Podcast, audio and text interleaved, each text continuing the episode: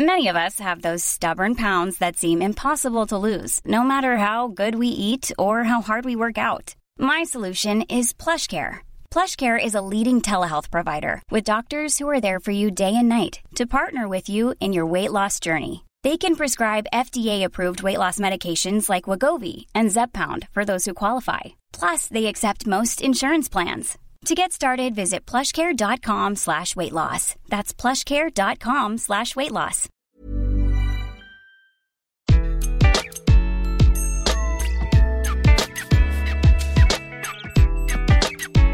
Bonjour, je suis Gaël Châtelain-Berry. Bienvenue sur mon podcast Happy Work, le podcast qui vous envoie des ondes positives pour aller travailler.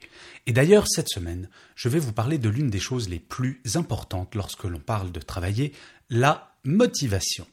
La motivation au travail des salariés est, bah, bien entendu, l'un des enjeux fondamentaux pour une entreprise. Plus la motivation est élevée, plus l'engagement est élevé, plus la loyauté est élevée et plus la productivité est élevée. Bref, tout est élevé.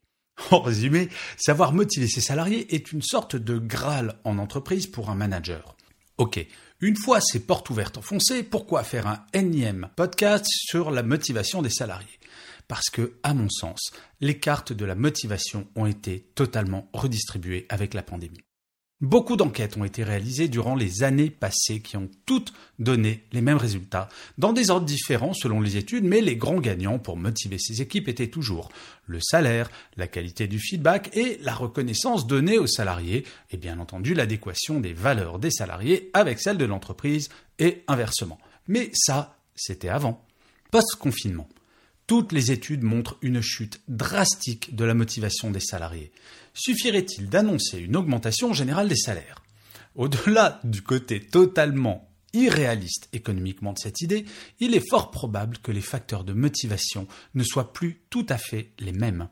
En termes de levier, bien entendu, le salaire et la qualité du feedback seront toujours présents, mais n'en doutons pas, il y a de nouveaux critères qui vont prendre une importance inédite dans les semaines et mois à venir. Le premier de ces critères, c'est la capacité de l'entreprise à communiquer et la transparence de ses managers. Nous entrons dans une période durant laquelle les incertitudes seront nombreuses. Incertitudes sur l'emploi, sur les questions sanitaires, sur la reprise économique. Cela fait beaucoup quand même. Si la seule source d'information sur ces sujets, ce sont les chaînes d'infos continues, probable que le moral des salariés continue à tomber furieusement, ainsi que leur motivation. Chaque entreprise va devoir apporter des éléments concrets aux salariés sur chacun de ces sujets. Pour utiliser ce levier de motivation, aucune zone d'ombre ne devra perdurer. Ainsi, pour avoir une motivation au top, un salarié doit pouvoir répondre aux questions suivantes. La première, suis-je en sécurité si je viens travailler en présentiel? Mon entreprise a-t-elle pris toutes les mesures nécessaires pour que ma santé soit protégée? La peur d'être contaminé est réelle et il appartient aux entreprises d'expliquer en premier lieu qu'ils connaissent cette peur et qu'elles la trouvent normale, et en second lieu, qu'elles agissent pour réduire le risque du mieux qu'elles puissent. À Hong Kong, par exemple, impossible d'entrer dans un magasin ou une entreprise sans masque et sans prise de température. En France, nous imposons le port du masque. C'est bien, mais est-ce que les entreprises ne doivent pas aller plus loin? Certains diront que c'est inutile ou démagogique. C'est ce que j'ai entendu ce matin à la radio par un chroniqueur que je ne nommerai pas. Cependant, une chose est certaine. Au pire, ces mesures ne servent à rien. Au mieux, elle protège et surtout, elle rassure. La deuxième question importante pour les salariés, c'est mon emploi est-il menacé à court ou à moyen terme? Et si oui, quels sont les leviers sur lesquels je peux personnellement agir pour éviter cela? La peur de perdre son emploi est particulièrement anxiogène et agit bien entendu sur sa motivation personnelle. Avoir un discours transparent sur les éventuelles menaces qui pèsent sur une entreprise permet d'éviter la pire des choses dans une entreprise, la rumeur. Et enfin, la question à laquelle tout salarié devrait pouvoir répondre, mon entreprise a-t-elle une stratégie claire de reprise à court, moyen et long terme? Beaucoup d'entreprises ont des stratégies à court et moyen terme, mais toutes ne communiquent pas auprès de leurs salariés sur celles-ci. Bien souvent, ce n'est pas du fait d'une volonté de cacher les choses, mais plutôt d'une idée reçue. La stratégie ne concerne pas tout le monde. S'il est vrai que les décisions stratégiques ne sont pas prises par tous les salariés, si vous souhaitez motiver vos équipes, elles doivent savoir et comprendre pour quelle cause elles se battent. Imaginez une armée qui irait au combat sans connaître ni son ennemi, ni la raison pour laquelle il faudrait qu'elle se batte, et peut-être mourir. Eh bien, si cette armée n'a pas ces informations, très probable que le nombre de désertions augmente. Le deuxième critère, c'est la capacité à s'adapter. Si vous avez envie de démotiver d'un coup tous les salariés, c'est assez simple. Il suffit de leur dire qu'il va falloir rattraper le retard accumulé pendant le premier semestre. Ajouter du stress à l'angoisse ne sera jamais un levier de motivation des salariés. Pour pouvoir motiver, il faut être en capacité de rassurer. Prétendre pouvoir rattraper le retard, c'est comme dire à quelqu'un qu'il va pouvoir monter l'Everest en 24 heures. L'après-confinement, c'est une page blanche. Les entreprises qui vont retrouver un fort taux d'engagement sont celles qui pourront tenir un discours qui ressemblerait à cela. Alors, les amis, écoutez, l'année 2020 sera une année catastrophique, et c'est normal. L'économie mondiale s'est arrêtée pendant trois mois. Nous ne rattraperons pas le retard, c'est hors de question. Par contre, sur la fin de cette année, nous allons construire des bases solides pour que 2021 soit une année exceptionnelle. Considérez cette période non pas une parenthèse avant de revenir à la normale, mais plutôt une transition pour préparer le monde d'après. En fait, savoir donner une vue court et long terme, dans une période où pendant des mois l'information principale a été de compter les morts et les contaminer, cela redonne une perspective, cela rebooste l'optimisme. Il est certain que d'un point de vue économique, la situation est loin d'être idéale pour un grand nombre d'entreprises. Cependant, contrairement à beaucoup de pays, la France a mis en place un certain nombre de mesures, notamment le chômage partiel, qui permet d'amortir grandement le choc. Certes, les résultats en fin d'année de beaucoup d'entreprises, dont la mienne, je dois bien vous dire, ne seront pas extraordinaires, mais elles n'auront pas fait faillite. L'idée est de ne jamais comparer 2020 à 2019. Rien de tel pour démotiver n'importe quel salarié, mais de se servir de 2020 pour préparer 2021. Ensuite, il faut réussir à positiver le Covid. Oui, je sais, ça semble super louche de dire ça. On se serait volontiers passé de cette pandémie. Ok. Une fois que cela est dit, les entreprises vont devoir trouver un sens à cette période pour tous leurs salariés. La motivation est liée au sens trouvé dans son travail. Or, pendant le confinement, et probablement encore maintenant, beaucoup de salariés ne trouvaient plus de sens à leur travail, même s'ils continuaient à travailler à distance. Les entreprises doivent faire un travail en profondeur pour identifier les points positifs qui sont apparus grâce au Covid-19. Le premier est évident, le télétravail. Avant le confinement, seulement 16% des entreprises avaient des accords de télétravail, alors que 64% des salariés voulaient en faire. Aujourd'hui, c'est plus de 90% des salariés qui veulent en faire, avec la plus grande partie qui souhaiterait deux ou trois jours par semaine en télétravail. Quoi de plus motivant que de dire aux équipes que grâce au confinement, le télétravail sera beaucoup plus souple qu'avant et deviendra une réalité pour toujours. Et c'est factuel. Le corona a agi comme un incroyable accélérateur d'une tendance lourde qui existait avant. Bon, ce point est trivial et tout le monde en parle, mais en fonction des entreprises. Voilà quelques petites idées complémentaires de points positifs que l'on peut tirer de cette période. J'en ai choisi deux. Grâce au confinement, beaucoup d'entreprises se sont posées la question de la qualité de leur management. En effet, en fin de confinement, ces entreprises voulaient évaluer le niveau de motivation des équipes et ont fait des enquêtes internes. Bien souvent, elles se sont rendues compte qu'il était urgent de former les managers aux nouvelles conditions de travail.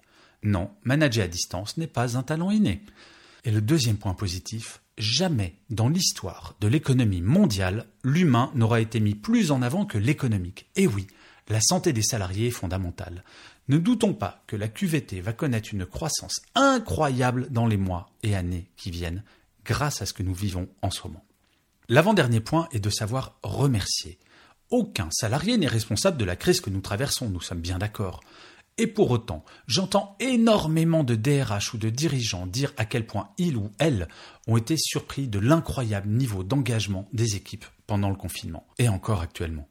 Y a-t-il eu des tirs au flanc pendant le confinement? Oui, aucun doute là-dessus. Mais l'écrasante majorité des salariés ont-ils travaillé plus que de raison pendant cette période? Aucun doute également. Paradoxalement, la motivation des équipes était plus élevée quand nous étions en confinement que maintenant, où il faut retrouver une forme de normalité, entre guillemets. Et c'est pour cela qu'il faudrait penser à remercier l'implication des équipes pendant le confinement et encore maintenant.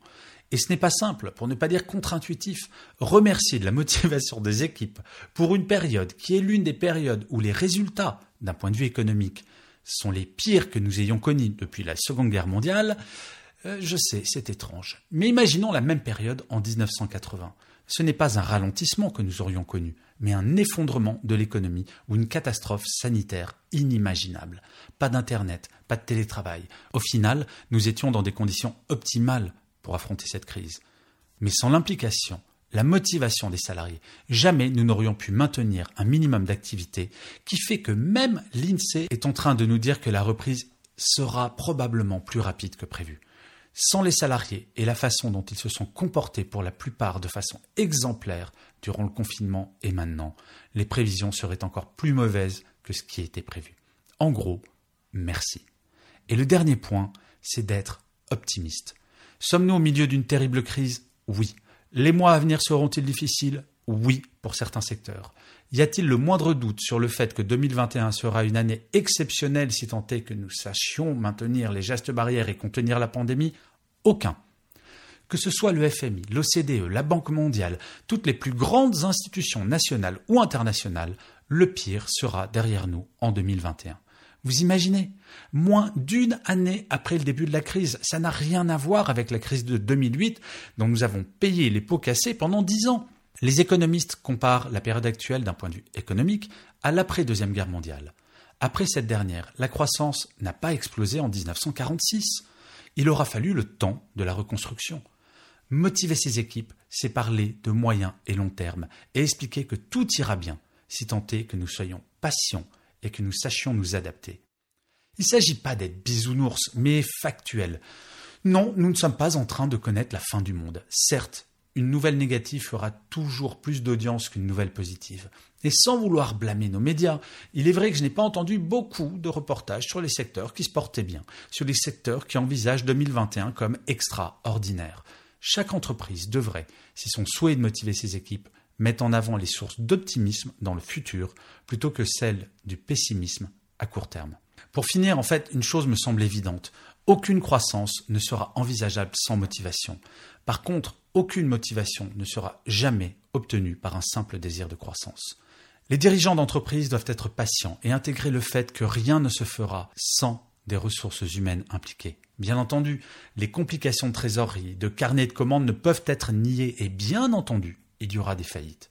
Mais dans l'absolu, la période que nous vivons n'est-elle pas l'occasion d'une super remise à plat de ce que nous avons pris comme étant la vérité depuis le début des années 80 J'entends de plus en plus de dirigeants de grands groupes qui sont en train d'envisager de rapatrier des productions actuellement faites en Chine vers l'Europe.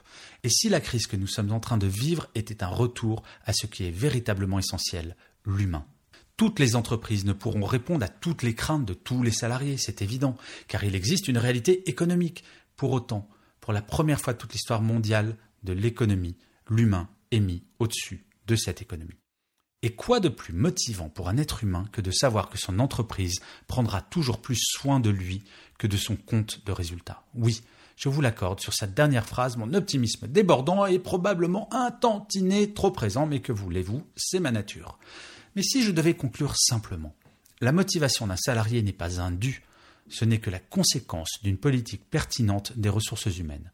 S'il suffisait de payer un salaire pour motiver ses salariés, ça se saurait.